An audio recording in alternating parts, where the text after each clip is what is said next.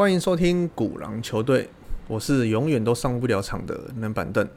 如果说有在关注国际新闻的话呢，在十一月初，美国老牌 GE 将宣布分拆为三间独立上市公司，那他们分别专注航空、医疗跟能源板块。GE 就是我们常说的通用电器，或者是说奇异电器。那现今呢，其实可能有很多台湾人比较少人听到，但它可是存在的百年大企业。发明大王爱迪生就是这间公司的前老板，那他也是道琼指数成分股的创始成员。比较可惜的是，在二零一八年被剔除了成分股。那这间公司呢，最早可以追溯到一八七六年由爱迪生创立的爱迪生灯泡公司。在当时呢，金融大佬摩根家族的支持下，爱迪生的版图是迅速的扩张，并在一八八九年合并各项业务后，更名为爱迪生通用电气公司。那最初呢，是以灯泡啊，还有发电机产品。那最后呢，点亮了美国的工业板块。G 一的第一次爆发点可以从世界大战讲起。一战时呢，凭借着绝对的优势，垄断了无线电的技术。在一九一九年成立了美国无线电公司，在当时几乎是吃下了该产业全部的市场。而后呢，在二战中为美国政府制造战略物资啊，而大发战争财。在一九三九年，G 一在美国还只有三十九家工厂。二战结束后，这个数字已经上升到了一百二十五家。二战后的美苏冷战期间，同样让通用电器背后的摩根家族嗅到了巨大的商机。虽然说战争并未发生，但是各国都在暗地的储备战略资源。公司于一九五六年开始在美国、日本等国家建立工厂，那生产导弹啊、鱼雷等物资，并向部分国家兜售核武器。一九七三年，凭借着十四点二亿美元的订单，成为美国政府第二大军火供应商。到了一九七六年，它的经营范围横跨了大型机械、家用电器、军火产品、电力设备、原子能、航空等十多个领域，在全世界几十个国家中拥有一百多个工厂的世界跨国公司。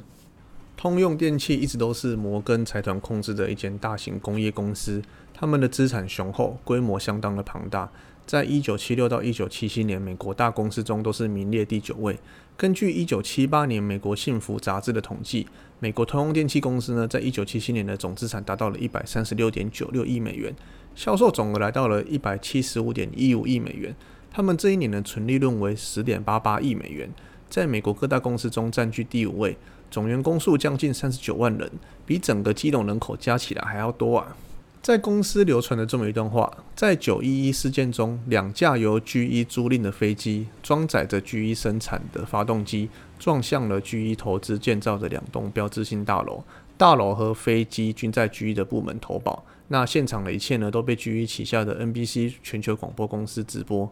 那虽然说玩笑归玩笑，但也足以见证了公司等同于一个国家的规模了。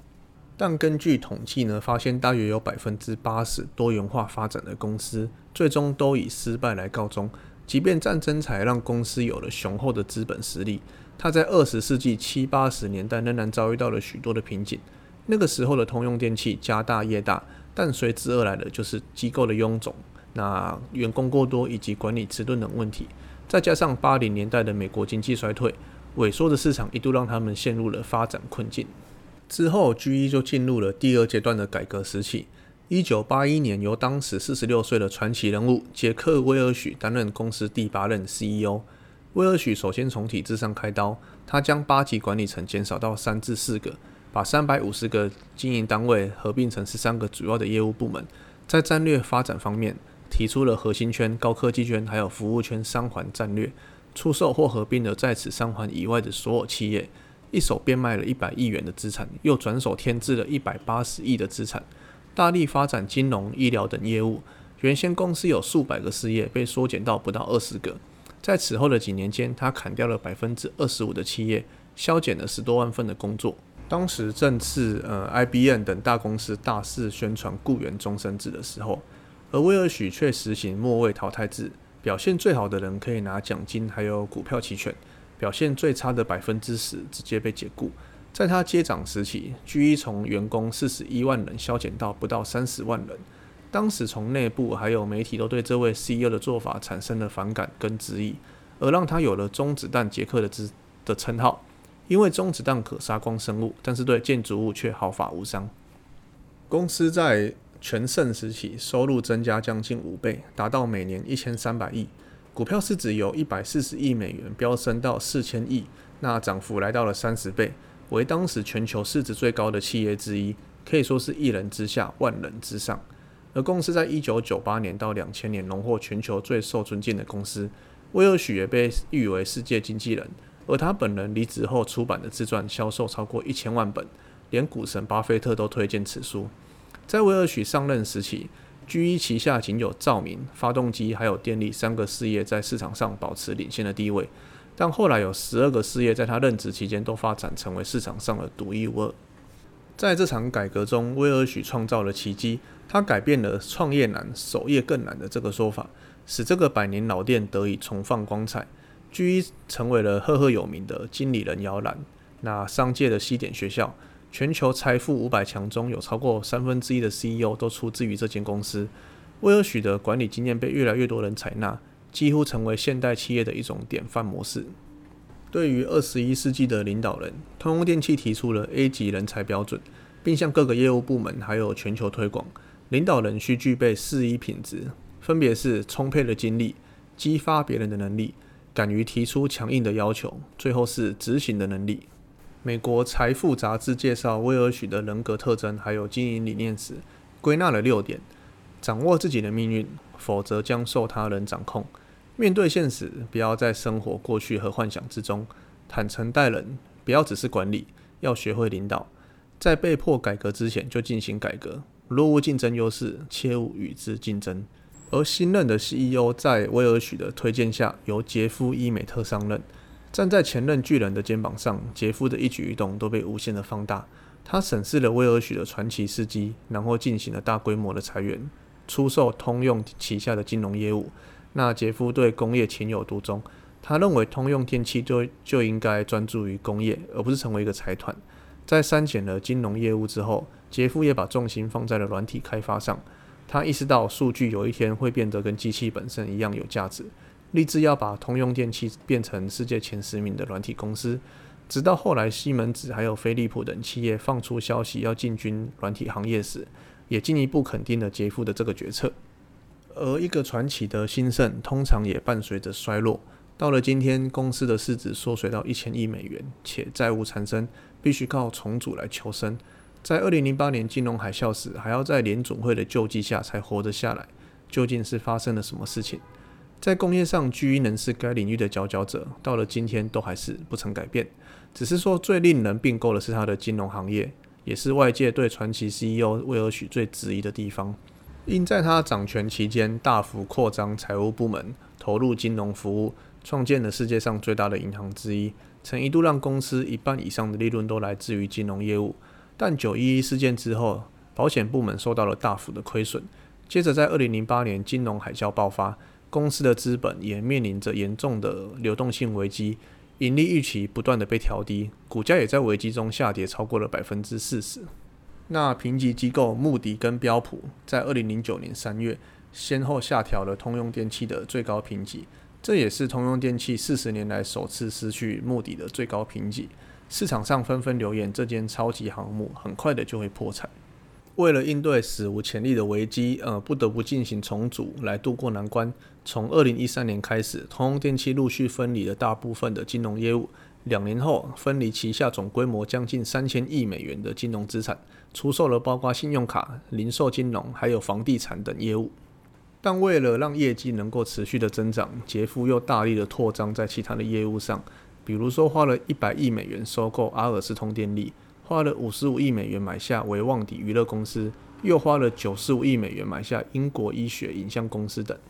而美国财富杂志却说到，在二零一五年收购的阿尔斯通电力是一个极为失败的政策，因为当再生能源成为全球投资的方向时，通用电气却依然把资金放到了传统能源领域，造成了更大的困境。在公司急需转型的情况下，于二零一八年上任的现任 CEO 卡尔普做出了最大的改革，就是我们片头讲的，将公司分拆为三间独立上市公司，那分别专注于医疗、航空及能源。计划在二零二三年分拆医疗业务，但居仍然保留百分之十九点九的股份。到了二零二四年初，逐渐分拆能源业务单位，那将旗下的再生能源啊、电力合并成为一个公司。瘦身后的 GE 将专注于航空制造，那继承现有的资产以及债务，并保留通用电气公司这个名称。市场上对于这个消息其实是表示看好的，因为当新闻出来之后呢，股价在盘前一度上涨了超过百分之十六，但很快就回落了。截至二零二一年十一月十一日收盘，GE 的市值为一千一百七十五亿美元。潮起又潮落，二十一世纪的主角显然不是老牌的工业。现在的互联网科技、那金融、新能源还有医疗健康，在新的时代轮番登场，属于 G 一的烈火烹油时代已经落幕。那即便魏二许之后的执行长们使出了浑身解数，最终也无法扭转局面。但我觉得也不必对公司的分拆感到唏嘘不已，毕竟通用电气在大部分的行业都还是顶级玩家的存在。在航空领域上，全球约三万七千架的商用喷气发动机是由 GE 还有他们合资的公司生产的。从医疗方面来看，他们在医学成像、那软体技术、患者诊断、还有药物研发、生物制药技术，还有多个领域都有雄厚的市场基础。那扎实的研发团队、无数的专利，在疫情下医疗持续火热，GE 渴望迎来新一轮的市场爆发期，还有持续的增长期。在能源领域啦，GE 毋庸置疑的是一个领头羊。世界正在经历着一场能源革命，那减碳已成为了全世界的共识，意味着前所未有的挑战，但也孕育了新生的希望，还有无限的可能性。美国制定到了二零三五年将实现百分之百的零碳污染电力目标。作为能源巨头，GE 将有望迎来新一轮的转机。巨头毕竟是巨头。虽然说行动可能缓慢，但体量仍然无法小觑。将 GE 分拆成三个行业领先的公司，每一家企业都更加精准地获得资源支持，那从而获得长期的增长与价值提升。纵观百年多来的历史，他们凭借着梦想启动的口号，给我们带来了太多的惊喜。在一八八二年开启了电气时代，一九零六年实现了世界上第一次的音频广播。一九三五年，人们可以在通用电气的照明技术下享受一场夜间足球比赛。一九四零年，他为居民建立了纽约第一家电视台。两年后，又为美国建立了第一台喷气式发动机。一九五五年，实现了世界上第一个可以重复的钻石切割流程。一九五七年，成立了全世界第一家核电厂。一九六九年，阿姆斯特丹穿着他们制作的细胶鞋，踏出了人类登上月球的第一步。一九八三年。研发出了与航太领域差了十万八千里的磁共振成像系统。它的研究领域远至于探索火星。抬头看看天空中的各种商用飞机，也都搭载着通用开发的强力引擎。最后，在美国流传的这么一段话：我们可以没有 Google，可以没有 Apple，但是我们不能没有通用电器。感谢你今天的收听，我是冷板凳，我们下次见。